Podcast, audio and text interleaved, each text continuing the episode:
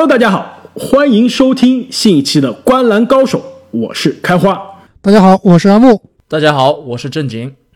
那么，在经历了将近三百六十五天之后，NBA 历史上最漫长、最特别也是最艰难的一个赛季，终于落下帷幕。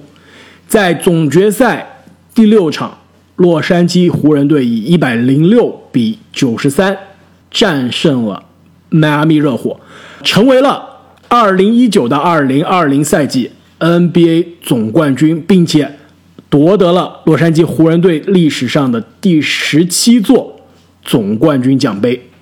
那么，勒布朗·詹姆斯也当选了二零二零年 NBA 总决赛最有价值球员。可以说，过去的这个赛季经历了非常漫长的一个旅程，也有非常多的故事。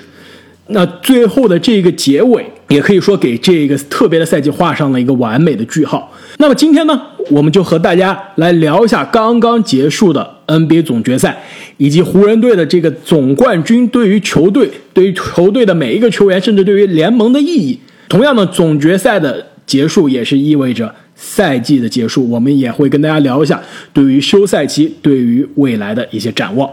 刚刚开花说到这个赛季是一个漫长的赛季，确实啊，可能很多球迷啊也像我们一样，这个在赛季最初的时候也会预想到最后有可能是湖人获得总冠军，詹姆斯当选 FMVP，但是我觉得谁都没有想到这个过程是这么的曲折离奇啊！最后可能结果和一些球迷预想的一样，但是确实这个过程实在是太精彩了。没错，其实不仅是从整个赛季的角度来看，我们后面肯定会聊到这个关于这赛季的一些总结啊。单从这个总决赛的最后几场比赛来说，也是剧情有了一波三折的发展。上一期节目呢，我们是在总决赛三场战罢之后，也就是当时湖人二比一领先。当时我们后面预测呢，基本上也都是觉得湖人虽然是刚刚输了一场比赛，但是我们觉得湖人是依然能拿下这座总冠军奖杯的。但是后面第四场果然是湖人在输了第三场之后卷土重来，赢得非常漂亮，赢赢下了第四场。但是第五场可以说热火的胜利。不仅是让大家非常的意外，而且他的获胜的方式，包括吉米巴特勒和詹姆斯在第四节最后时刻的刺刀见红的对决，也是给我们贡献了可以说印象中近几年最精彩的一个总决赛的比赛之一。那第六场也就刚刚结束第六场比赛，湖人基本上从第一节基本上就锁定了这个胜局啊。可以说，不仅是从整个赛季角度上来说，是是有很多的剧情故事一波三折。其实总决赛最后啊。最后三场也是给大家带来了很多意想不到的惊喜。那么，既然聊到这个比赛的层面，我们再来回顾一下湖人在最后是如何在总决赛中脱颖而出，战胜这支黑马的热火队的。那我想问一下你们俩，总决赛中湖人表现，特别是最后这三场比赛中，湖人的表现有哪些让你觉得印象比较深刻的地方？看完最后这几场比赛啊。有三个地方是让我印象最为深刻的，第一个就是 A.D 的防守。詹姆斯毫无疑问是总决赛期间，包括整个赛季啊，发挥最优秀的人，带领这支湖人问鼎冠军。但是 A.D 的这个防守啊，在总决赛期间确实震撼到我了。我们都知道他的防守非常非常厉害，但是我实在是没有想到，面对这一支顽强的热火。A.D 可以说是完全的统治了防守端，即使在他受伤之后啊，最后一场比赛，我都感觉到 A.D 一个人几乎防住了热火整支队，无论是内突还是外投，都被他这个庞大的防守面积所罩住。无论是吉米巴特勒还是外线的射手，包括上一轮比赛表现非常精彩的阿德巴约，几乎都在以 A.D 为主的这个防守体系下。受到了很大的限制，这一点我非常同意啊。而且，其实我也在这个我们的微博中也看到有球迷留言说，这个总决赛这个进攻的 MVP 可能是詹姆斯，但是防守端的 MVP 肯定是浓眉哥。而且，其实我们知道有很多球员他是非常好的单防的球员，也有很多球员是非常优秀的团队防守球员。但是，我觉得在这个总决赛或者说今年的季后赛中，浓眉哥体现出来的是他。既是一个优秀的单防球员，也是一个非常高效的体系的防守球员。尤其是在就后面这几场比赛中啊，他对于吉米巴特勒的单防，因为其实三场结束之后，当时我们我问了你们俩，对于这个湖人有哪些需要调整的地方？其实当时阿木说的很多的一点就是湖人对于吉米巴特勒的防守问题。那么其实可能这个沃格尔也是听了我们的这个节目，对吧？立刻在我们的那期节目之后就调整了对于巴特勒的这个防守。让 AD 承担了更多的防守的责任，我觉得这也是这个系列赛的这个走势转向的非常关键的一点。用一个高大的内线去防对方这个外线侧翼尖刀啊，也是非常有创意。那其实之前这个 NBA 里面有说很多独角兽，说这个波金吉斯是独角兽，说这个字母哥也可能是独角兽，但是很少有人提到这个安东尼戴维斯是独角兽。那通过这一次季后赛以及总决赛，让我感觉安东尼戴维斯他真的也是一个独角兽，而且他在这个防守端的表现是我在历史上就是从来没有看到过的，没有一个球员可以像他这样能做到在外线可以领防对方的后卫和这个侧翼，在内线呢又能完成非常好的护框，包括开发所说的这个团队防守，AD 也是一点都不虚，所以在防守端，我觉得 AD 他就是一个独角兽。而且在我这里，他的防守水平绝对能排到这个历史最佳的里面了。那么第二个令我印象深刻的点就是，赛前我们在做预测的时候曾经谈到，无论是这个 X 因素也好，包括湖人的劣势也好，我们都有谈到，就湖人外线的这些球员，包括他的替补啊，可能会成为湖人在跟热火对决的时候的短板。但是整个系列赛下来以后，我们惊喜的发现。湖人的外线，包括他的替补，表现的其实是非常出色的。虽然说有一些球员有过这个 超鬼的表演啊，但是更多的时候，以隆多和 KCP，尤其是这 KCP 啊，原来 KCP 在我的脑子里一直都是一个不靠谱球员代名词。如果我们要排一个这个奥胖的五大囧这个之队的话，我觉得 KCP 是可能会有一席之地的。但是这个总决赛他是完全为自己证明了，没错。其实我觉得 KCP 在这个总决赛的表演真的挺像这一支湖人的晴雨表。一旦他打开了连续命中三分之后，湖人的这个优势建立的是非常快的。呃，最典型的是第一场，我们当时说了，第一场一上来，热火给湖人是一个下马威，一度是领先将近十几分。在第一节的时候，但是后面呢，湖人的迅速追分的关键之一就是 KCP 的外线的连续命中。那其实最后一场也是类似，第三节当 KCP 命中那个打板三分的时候，湖人建立起了二十多分、将近三十分的优势的时候，这场比赛就结束了。而且 KCP 的进球也是完全点燃了整个球队，包括板凳球员的这个气势。可以说，湖人外线射手群的发挥真的是决定着总决赛的。走向，而且你刚刚还漏掉了一个可以说这个总决赛最有话题的三分射手，那就是张铁林，在第五场的关键时刻，在湖人最后落后的情况下，接到老詹的传球，这个方圆五十米之内应该是没有人的是吧？但是还是投丢了那记三分。那其实今天录节目这边，我特别想问你们俩这个问题啊，就是关于这一球也是非常有争议。然后在赛后呢，张铁林也说这个。自己和自己的这个未婚妻也是收到了这个很多这个疯狂的湖人球迷的这个死亡威胁，但是后面现在皆大欢喜的，因为他们赢得了总冠军。但是我们现在如果回过去看，你们俩觉得当时那球詹姆斯的处理是不是合理？是不是应该在决定总冠军的最后一攻的情况下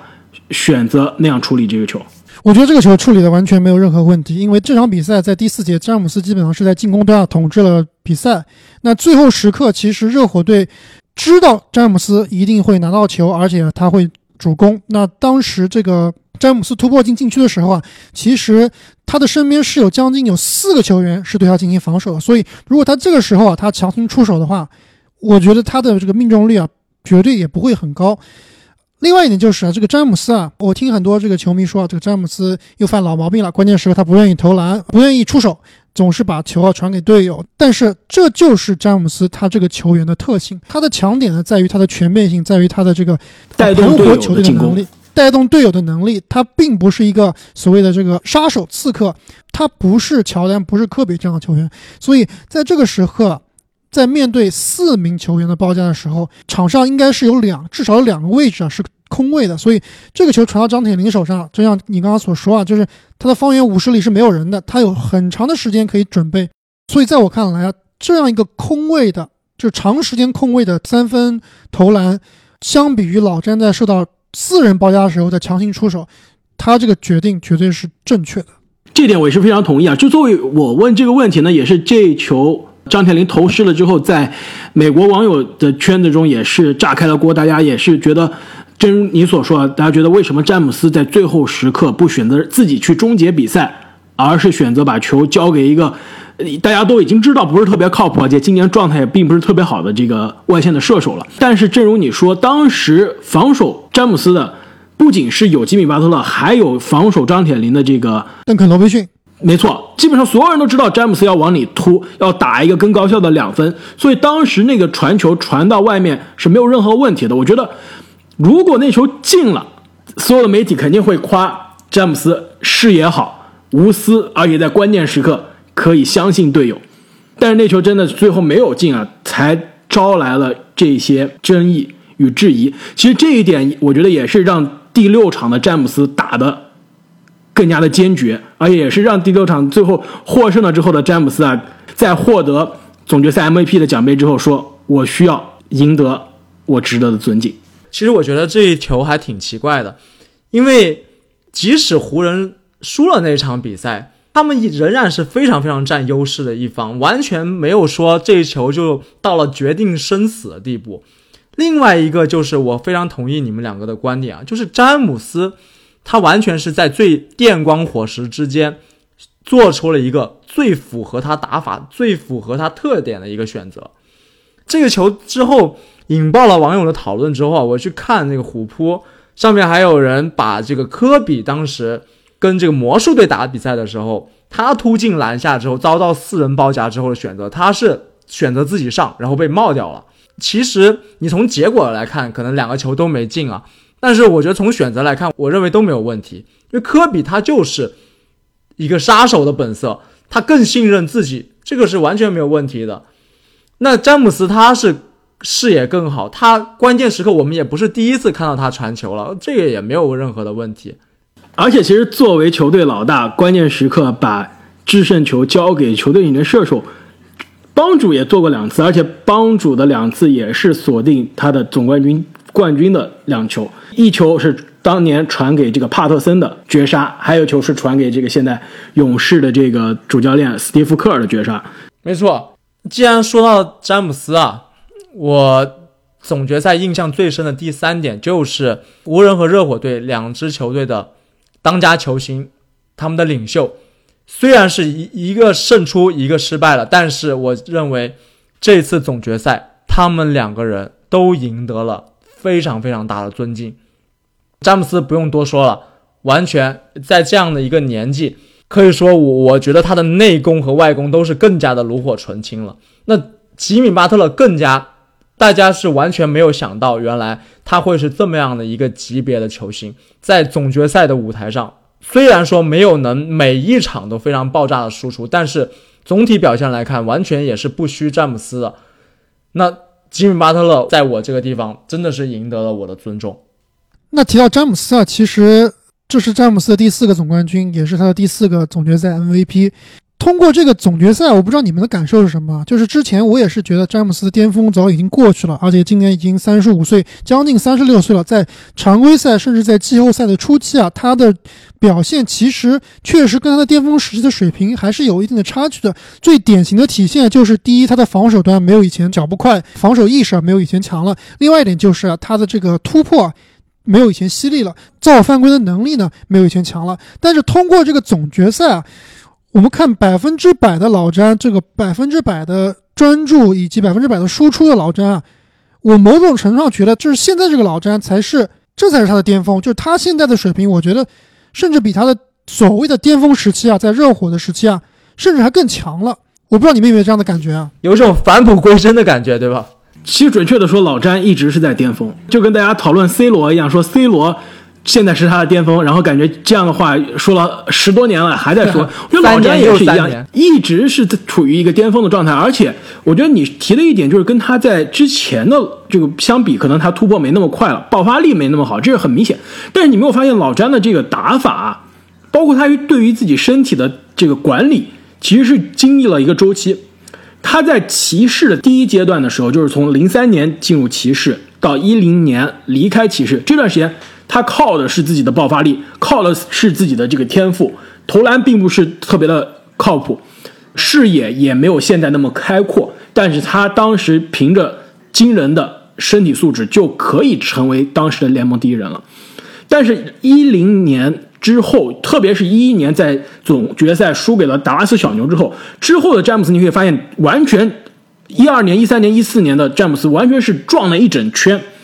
他的背身单打更好了，他的中距离的跳投更加稳定了，那内线的这个脚步以及包括转身勾手都都练出来了。就那时候的他，不仅身体更壮，而且他的进攻的方式更加灵活了。但是再往后，后面重新回到骑士这段时间，詹姆斯也是他的年纪过了三十之后，特别是非常印象深刻的他的二零一六的总冠军的赛季，那时候他完全又体重又从之前的热火的巅峰时期又降了下来，因为年纪大了之后，他没有办法继续延续之前的那样的打法，所以说他当时我觉得那时候的詹姆斯可以说是打得更加均衡一些。但是到了现在这个三十六岁的詹姆斯，他又开始打很多内线的这样一个强攻了。但是同时呢，他又把他的这个外线的三分球开发出来了。正如你所说啊，我觉得可能并不是他现在是真正他的这个进攻技能上的这个巅峰，但是绝对是他在进攻的花样上最多，可以选择的手段以及武器最丰富的时候。就比如说他第五场跟吉米巴特的对标，他可是进了六个三分球。那这样的这个总决赛表演，在之前的詹姆斯的所谓的巅峰中，我们是看不到的。哎，确实很有意思啊！就是我们现在讨论这个话题啊，其实似曾相识啊。我们之前这个在今年年初的时候，曾经做过一期节目，也讨论过类似的话题，就是迈克尔乔丹他的巅峰时期到底是在什么时候？什么时代的乔丹是最强的？其实这个话题放到詹姆斯身上，也是一个值得讨论的话题。其实，在我看来，现在詹姆斯除了这个速度上没有以前快了，这个爆发力没有以前强了，跳的没有以前高了，我觉得他是比之前是更强壮的。就是我非常好奇啊，就如果能这个有官方透露出这个詹姆斯他的健身房的水平啊，就是他卧推和这个深蹲的这个力量水平啊，我感觉他现在说说不定啊是比他这个年轻的时候是更强的。另外一点就是你刚刚所说啊，这个投射能力啊，确实现在的詹姆斯投射跟当年确实绝对是不是同一个级别。我觉得今年的这个季后赛，我印象非常深刻的是，一旦有这个湖人队的比赛，阿木就会在我们的这个群聊中说，詹姆斯的今天的这个三分球太准了，詹姆斯变成库里了。当时前几场的时候，我们也觉得是有点不可吃饺子持续性，但是后面后面感觉这个阿木每天都都在这么说，事实上詹姆斯也是每天都能进这个三分，我觉得这已经不是偶然的事件了，这是真的，他已经把三分球，而且是在外线干拔直接投的这个三分球，也已经变成他的常规武器了。而且你们完全还漏掉了一个很重要的，就是他的心态的进化。从以前的那个可能懵懂的这个冲锋型的猛将，现在真的是像一个统帅。虽然说他现在扣篮没有那么爆炸了，但是可能他更懂得分配体力了。每一个扣篮都是扣在这个关键时候。我觉得关于詹姆斯以及他的这个第四座总决赛 M MVP 的这个奖杯啊，我们后面肯定还会再聊到。我觉得在聊到这个总冠军奖杯以及总决赛 MVP 的意义之前呢，我觉得我们还是需要把更多的掌声以及尊敬给这支 NBA 的亚军迈阿密热火队。尤其是吉米巴特勒，尤其是吉米巴特勒，虽然我们算是相对比较看好热火，而且在呃气泡重启之前，我们也把它当做是也说成了是这个东部的最有可能成为黑马的球队，但是我们真的是没有想到他能真的是杀进总决赛，并且是可以在缺少主力的主力受伤的情况下，跟这一支基本上是全力的湖人打得有来有回。赢了两场比赛，而且这两场比赛赢的还真的是非常的漂亮。那其实刚刚正定有提到，就是在这个系列赛里面啊，詹姆斯和巴特勒的对决其实是一个巅峰对决，非常非常的好看。我觉得特别是第五场啊，让人非常印象深刻。面对詹姆斯的四十分、十三个篮板、七个助攻啊，这个巴特勒真的是完全不虚，拿了三十五分、十二个篮板、十一个助攻的这个三双，而且这是在他第三场拿下这个四十分的三双之后，又在这一场贡献了三十五加的三双。而且不光是这两场他们赢下来的比赛，整个系列赛巴特勒的表现都是非常非常的稳定。那詹姆斯总决赛场均二十九点八分、十一点八个篮板和八点五个助攻，巴特勒场均二十六点二分、八点三个篮板、九点八个助攻。其实从数据上来看啊，就是一个詹姆斯数据。在我的印象里面，老詹漫长的这个职业生涯里面打过这么多总决赛，在总决赛里面面对过各种各样的这个名人堂级别的对手啊，其实真正能说得上跟他对上位、能够互飙起来的，在我印象里可能只有这个勇士的杜兰特了。但是如果你要算上对位啊，我觉得应该还有算上当年的这个少年卡哇伊。但是当年的卡哇伊在这马刺的地位啊，其实也并不像这个现在的卡哇伊。毕竟呢，当时还有这个 GDP 三巨头，那卡哇伊在球队的地位其实，特别是在进攻端啊，并不是非常非常的突出。对这点我同意，就是完全算不上对标的这样一个局面。哪怕是你是延伸到这个老詹在这个东部决赛啊遇到的一些对手，包括这个凯尔特人皮尔斯以及步行者队的保罗乔治啊，其实，在老詹这个重大舞台上的对手里面啊，我觉得没有一个球员能到达这个巴特勒在今年总决赛的这个级别，就是真的感觉是一个詹姆斯打另外一个詹姆斯。我觉得巴特勒的优异表现，真的是在老詹的职业生涯里面，也是出现了一个非常非常可敬的对手。我不一定同意你说的这个，没人能达到今年巴特勒这个级别。我觉得巅峰的这个勇士杜兰特应该是在这个巴特勒的这个水平之上的。但是呢，问题是在于那两年的勇士也可以说是史上最强的这个阵容之一，导致的是总决赛基本上是一边倒的局面。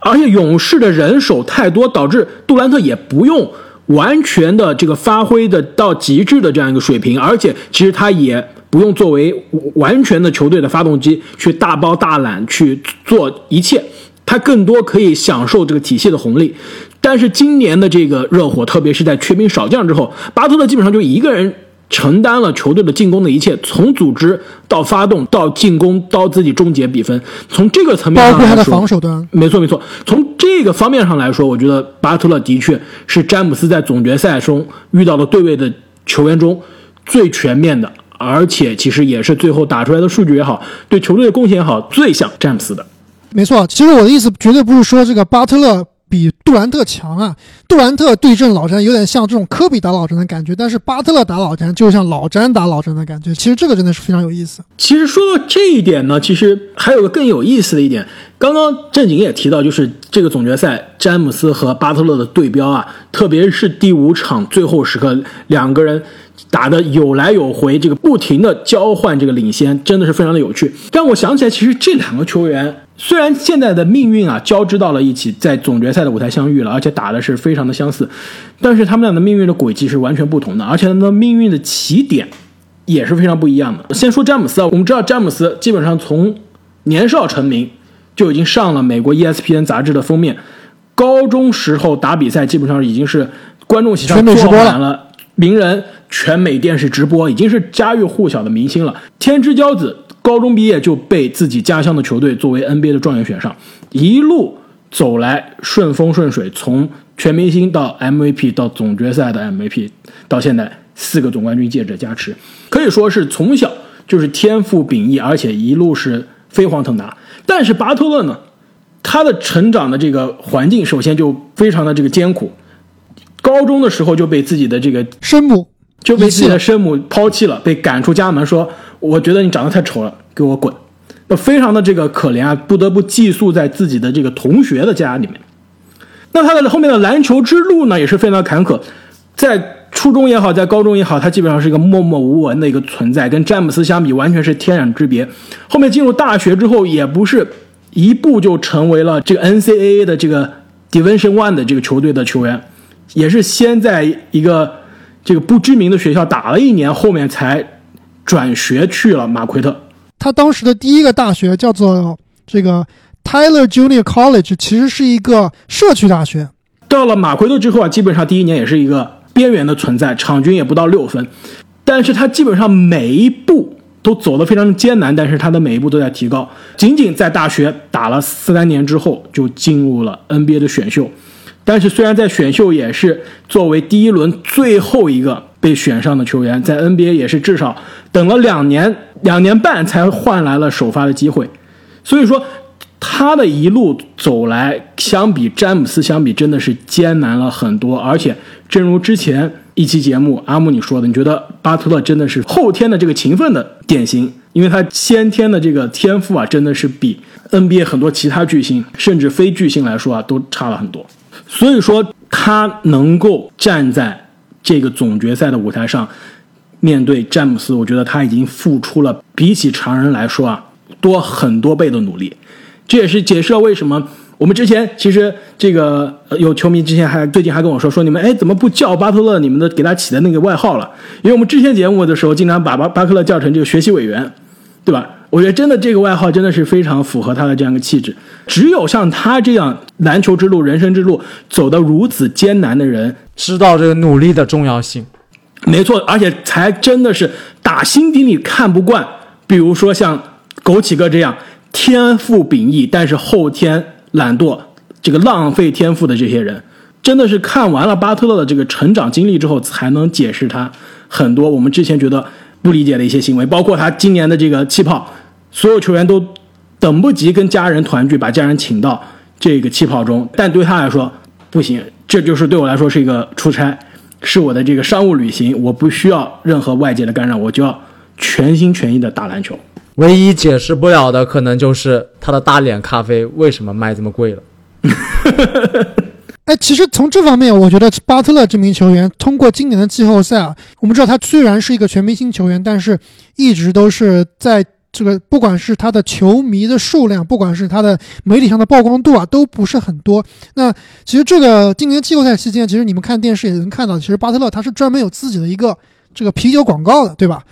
这一点其实相比于过去啊，真的是能有他的专属广告，而且在这个季后赛的转播里面能够播放，也是对他这名球员的一个认可。另外一点就是这个正经所说的大脸咖啡啊，我觉得如果巴特勒是一个这个有眼光、有商业头脑的球员啊，他完全可以。把这个大脸咖啡啊发扬光大，啊，真的就开出个连锁店，说不定也能赚不少钱。而且他在气泡里面还自己，我看他穿了这个 T 恤啊，上面是他大脸咖啡的这个 logo，我觉得那个 T 恤看上去也挺潮的，是不是可以考虑跟一些潮牌合作，搞一个大脸咖啡的联名款？哎，巴特勒什么时候出签名鞋啊？我们可以去搞一双。哎，这个你提的很有意思啊。据我所知啊，巴特勒他的这个球鞋合同马上就要到期了，那他可能要下面啊就要寻找他下一个这个球鞋的赞助商，很有可能啊会签下一笔不错的合同，而且很有可能会出他的签名鞋。我觉得这个中国的企业真的是在这方面可以好好加把劲，能够把巴特勒签下来，也是一个这个不错的选择。那么这支热火。本赛季的成功啊，虽然是在总决赛没有办法战胜比自己强大很多的湖人队，但是他这个赛季的成功，我觉得除了巴特勒之外，其他的很多球员也是非常值得大家的尊敬。就比如说在总决赛最后一场，真的是不得不带伤出阵的这个德拉季奇。其实总决赛，如果很多球迷是从总决赛才开始看这支热火的这个比赛的话，真的是没有办法理解德拉季奇对于这支球队在季后赛的这个关键性。在总决赛之前，德拉季奇可是这支球队的进攻的第一人选，而且是球队的头号得分手。其实从这个程度上来看啊，这个总决赛如果德拉季奇不受伤的话，是不是你们觉得真的是有打七场的可能性？这点其实我并不是非常同意你的观点啊。对于德拉季奇这场比赛的强行复出，是不是一个值得提倡的点？我觉得也是要打个问号的。没错，我也很尊敬德拉季奇，也非常能体会到他非常想为这支球队做贡献，而且能打总决赛，真的是对一个球员来说是一个这个无上荣耀了。而且我也听说啊，这个德拉季奇在缺阵了三场比赛的期间啊，每一场比赛都这个求教练斯波啊能让他上场。那斯波也是在最后一场比赛中呢让他替补出场。但是我想说的是，这个热火。对这个湖人啊，之前我的预测就是完全没有任何的机会，就我当时的预测是四比零。那其实，在热火满员的情况下，就是德拉季奇包括阿德巴约没有受伤的情况下，第一场比赛其实他们打对湖人的效果也并不是很好，也是在这个基本上是被吊打的一个状况。那这个系列赛热火之所以能赢下两场比赛啊，就是靠这个吉米巴特勒单核巨星的发挥，等于说就是把这个热火队啊给你一个詹姆斯。把这个吉米巴特勒当詹姆斯用。那其实最后一场比赛，热火之所以输掉比赛，其实我觉得啊，有一点我并不是非常理解，就是之前赢下来的比赛都是让吉米巴特勒打组织后卫，每个球过吉米巴特勒手，不光靠他得分，也靠他这个串联球队。那最后一场比赛，德拉季奇出场了，而且阿德巴约的这个触球的机会啊也很多。这两个球员呢，作为球队的另外两个组织者啊，并没有很好的完成任务。特别是德拉季奇，明显的感觉他在受伤之后，不管是投篮的手感以及爆发力，而且这个球场上的感觉啊，比以前是差了很多。很多情况下，我感觉他拿球的时候啊，球队这个轮转方面是停滞的，就是他在那运球，所有人都不动。所以我的观点其实就是，热火这个系列赛当时想赢湖人啊，用他们的惯用打法是赢，绝对赢不了的，那就得靠奇招，就得靠这个吉米巴特勒这个超水平的发挥才能有的一拼。阿莫，其实你刚刚说这个热火获胜的那几场比赛是这个吉米巴特勒起到了这个决定性的作用，但我觉得除了他之外呢，热火其他球员，比如说邓肯·罗宾逊啊，也是他的超常发挥，也是让我们非常的这个意外。而且其实他的这个成长的经历，他的这个篮球之路也是跟球队老大哥这个吉米巴特勒是非常相似的，基本上也是这个高中到大学的这个篮球经历、篮球之路都非常的坎坷，也是年纪作为一个大龄新秀才加入到 NBA，前几年也是默默无闻的一个存在，但是他的总决赛，尤其是应该是第五场是吧，拿下了二十六分，对，作为一个落选的新秀啊，也是非常的可贵。